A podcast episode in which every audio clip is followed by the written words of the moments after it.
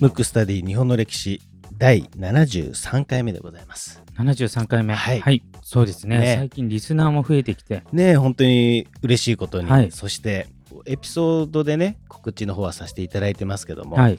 8月24日にはい。イベントをついに1ついに回目どうなるんでしょうかね。初めてだからどうか わかりませんけれども。ね。あのまあただねえっ、とちょっと場所がね原宿というか表参道、うんうんうん原宿か、うん原宿の明治通り沿いなんですけども、はいはい。ベースヤード東京さんというですね、はまあ、ちょっとおしゃれなそしてうんなんだろうちょっとムックムックラジオっぽい、あなるほど。うん、あの漫画スペースというところをね。お借りして僕はまだちょっと場所は知らないんですけど。ねはい。あのそこでやりますので、はいぜひあのお時間のある方はですね、はい。申し込んでいただいて、はい。はい、2000円という形になりますけども、やっていきたいなと、はい。はい、思います。それでは早速リクエストフォーム読みたいと思います。ラジオネームはるはるさん。はい。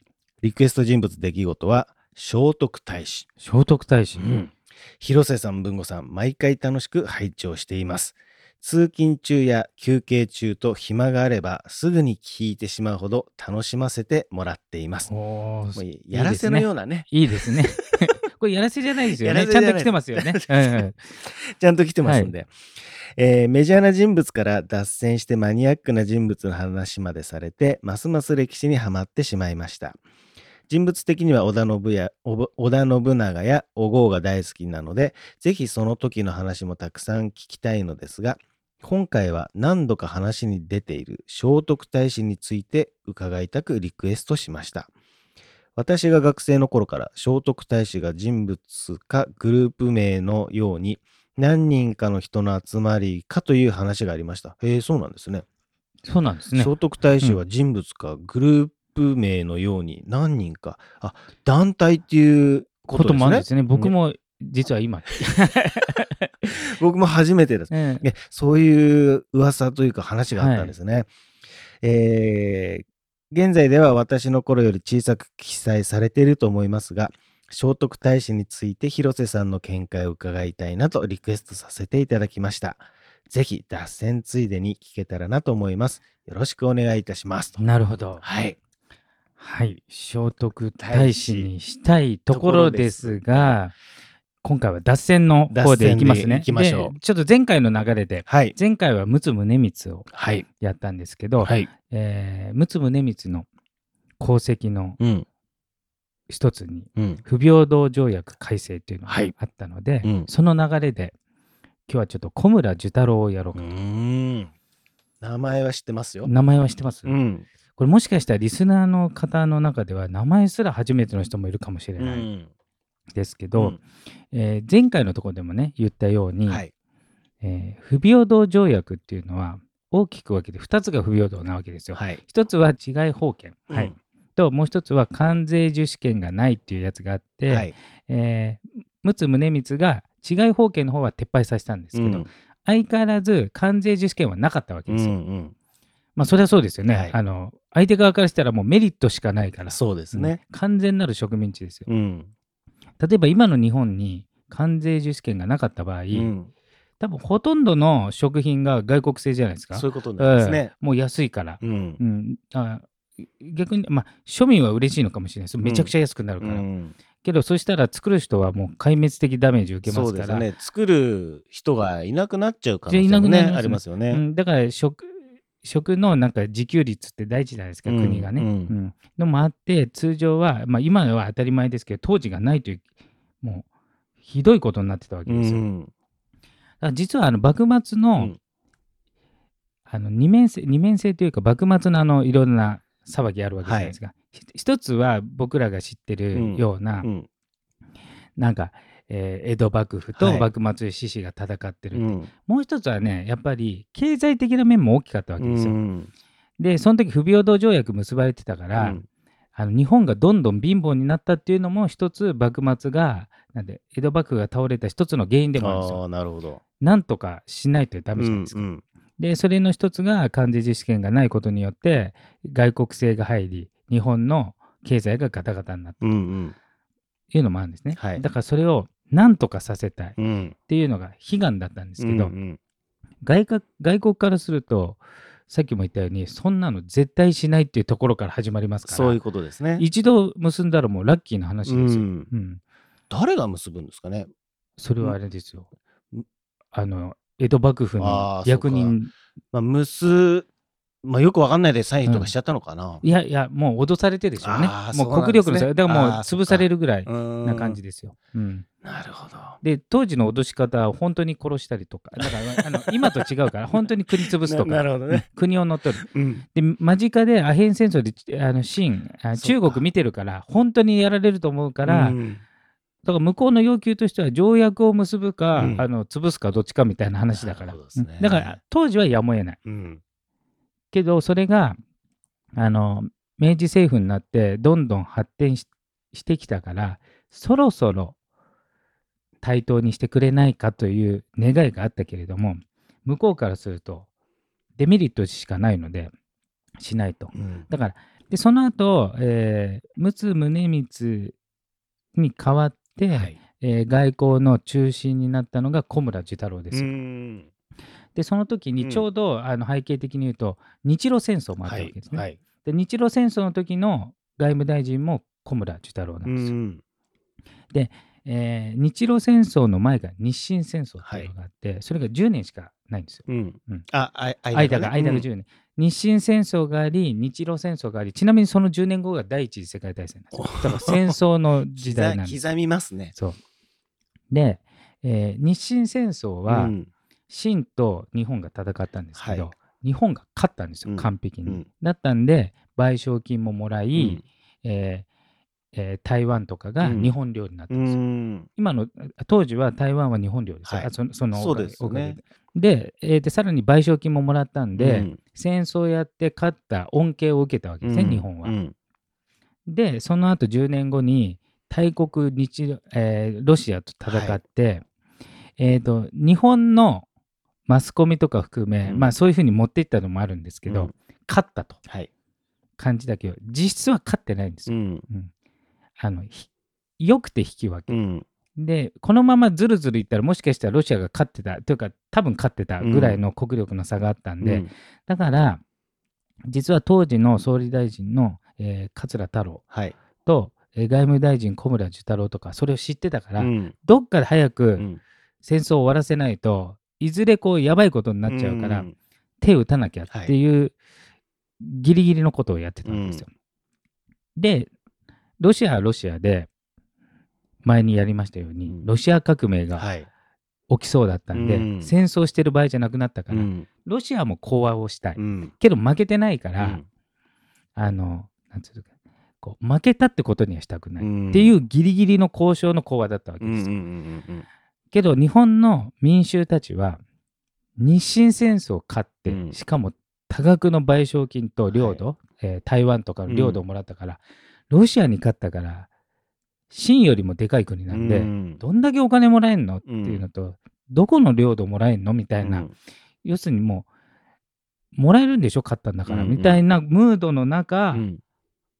小村寿太郎は講和に行くわけですよ。うん。うん。で小村寿太郎分かってるんで、はい。勝ってないって。うん。で送り出された時、うん。その会議に送り出された時に日本国民はなんかもう英雄小村みたういな、ん。どんだけいい条件を 取ってくるんだと。なるほどね。民衆がうん。送ったわけですよ。うん。で小村はあのもう知ってるわけですよ、うん。何にも取れない。っうん。ていうかむしろ講和を結んだだけでも大仕事なわけです。よ、うん。だって向こうは変な条件だったらいや戦争やるよって言っちゃうかもしれない、うん。要するに終戦すらならない可能性がある交渉しないといけないんで。でちなみに小村寿太郎ってあちょっと脱線またあの人物内で脱線しますけど、はい。あの明治政府の薩摩長州とか藩閥政治、うん。大半出身の人が出世する時代に、うん。あの宮崎のうん。帯藩っていう、えー。とてつもなくちっちゃいとこ出身なんで だからとんでもない能力者ですよね。すごいですね。ね。そういうとこからこううん。出てくるんで、出てくるんですね。で第1回、うん。やっぱり、えー、と明治政府が、やっぱエリートを教育しないといけないってことで、まあ、東大とかに行くような人のエリートをさらに選抜して今でも名門のハーバード大学に留学させるうん一期生でもあるわけです。ええ寿太郎さんうんがだ。からもう天才中の天才ですね、うんそういった意味では。で、えっ、とね、身長がね、うん150センチない。おお、小さいですね。140センチ台。へえ。うんだからあだ名がネズミって言われあ、る。そう。で、それがうん外人と、ロシア人ちょっとでかいじゃないですか。はいはい140センチぐらいの小村とうん外人が渡り合うわけですよ。外国人へえ。が。おそうなかなか小村中太郎とも。も言われてたらしいですよ。で で、すばしっこいけどちっちゃいみたいな。うんうんうんうん。で、それが交渉に当たって、うんで、なんとか、もう、えっ、と、その政府は、もう、お金もないし、うん人的被害も出ちゃうし、うん長引いたら負けるの知ってたんで、うんえっ、と、小村に絶対うん妥結しろと。はい。要するに講和を結べと。っうん。ていうミッションなわけ。なるほど。けど民衆はうん勝ってると思ってるから、うんお金を取ってこいと、うんうんあと領土も取ってこいっていうことなわけですよ。うんだからもう地獄のような交渉をするわけですよ。うんですごく優秀だから、うんいろんな手を使って講和に持ち込んで、はいもうこれだけでも相当な手腕なんだけど、うん日本に帰った時、うん袋叩きになるわけですよ。えーかわいそうですね。岩越しだと、うん。何ロシアに妥協して勝ってるのに、うん。何も取れないってことはいかにお前が交渉が下手なんじゃないかって言われて、あの要するに家には石とか投げられるし、うんだからもう生活できないから別居までしてるわけですよ。へえ。あと殺されそうになってるんで、うんうんあの要するに、えー殺人予告とかもされちゃうんで、うんう警備もされてでも小村寿太郎がいたから講和できたんですよ、うんうんまあ一人の力じゃないですけど、はい。ぐらい日本を救ったのに当時はまあ報われないと、うん。でその小村がさらにもっとやっぱ外交の手腕があるんで、はい。関税受資権を各国に粘り強く交渉した末うに、んえーなくして、うん例えば日本がこの産業を守りたいって言ったらじゃあここは入ってこないように関税かけますとうんいうことができるような国にしたわけうですよ。んうんもうすごい功労者ですよね。超功労者なんですよ。どんな交渉するんですかね。本当に。関税ってねやっぱり国をどうとでもできちゃいますからね。そうなんですよ。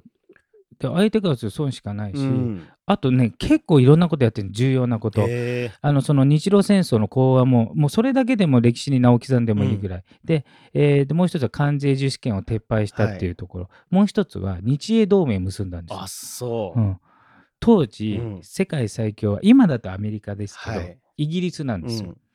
で栄光ある孤立って言って、うん。イギリスはどことも同盟を結ばないと、うん。一国だけで俺は大国だと。うん。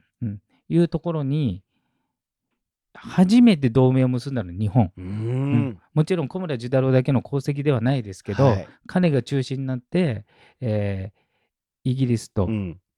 えーと同盟を結んで。うん、でそれもあったから、うん。日露戦争がいい方向にも行ったし、うん。その後の第一次世界大戦も、うん。えー主戦場はヨーロッパだったけれども、日英同盟があるから、えー戦争に参加できて、恩恵を受けたんですよ。うん。だから結構ね日本の国のためうにん。かなり骨を折ったというか、いやー。もっともっとこの方もね、うん。知られてもいい方ですね。でこの方、うん。えー、と陸奥宗光は「ケンケン録」っていう日記をつけてて、うん。今でも当時の外交の生々しいのをうん。後世に使える第一級の資料になってるんですけど、うん。小村はちょっと地味というか、うん。なんていうんですか製品というかね、えー自分の評価はうん。自分以外の人がすると、うん。自己弁護しないと、うん。後世の人が評価するかって何も残さなかったっていう。うん。人なんですよ。残してくれればいいのに。だから多分数々のね、まあ、知ってる人はあの人すごいなってなるけど、一般の人はあんまり知られてないと。うん。まあでもあの地味だけどうん。功績がすごいので、後々ドラマの主人公とかなってもうん。おかしくないかなですよって。ね。うん。なんか、なんかね、そのタイミングがパキッと合えばね、そう。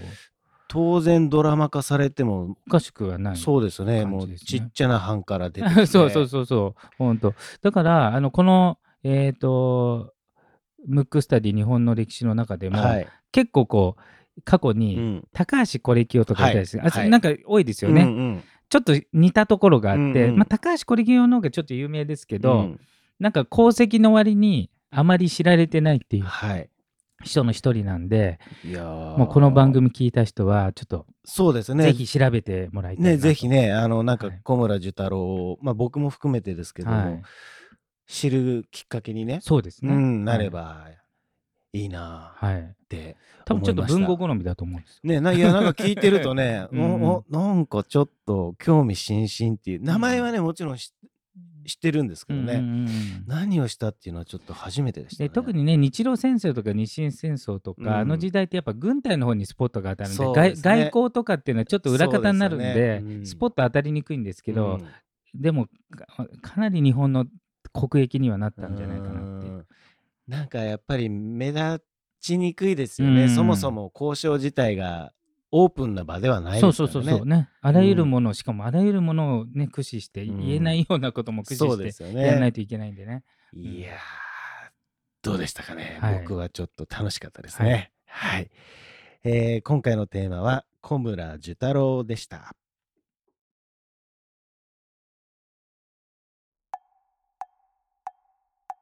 むくむくラジオだべむくむくラジオだべ？むくむくラジオだべ？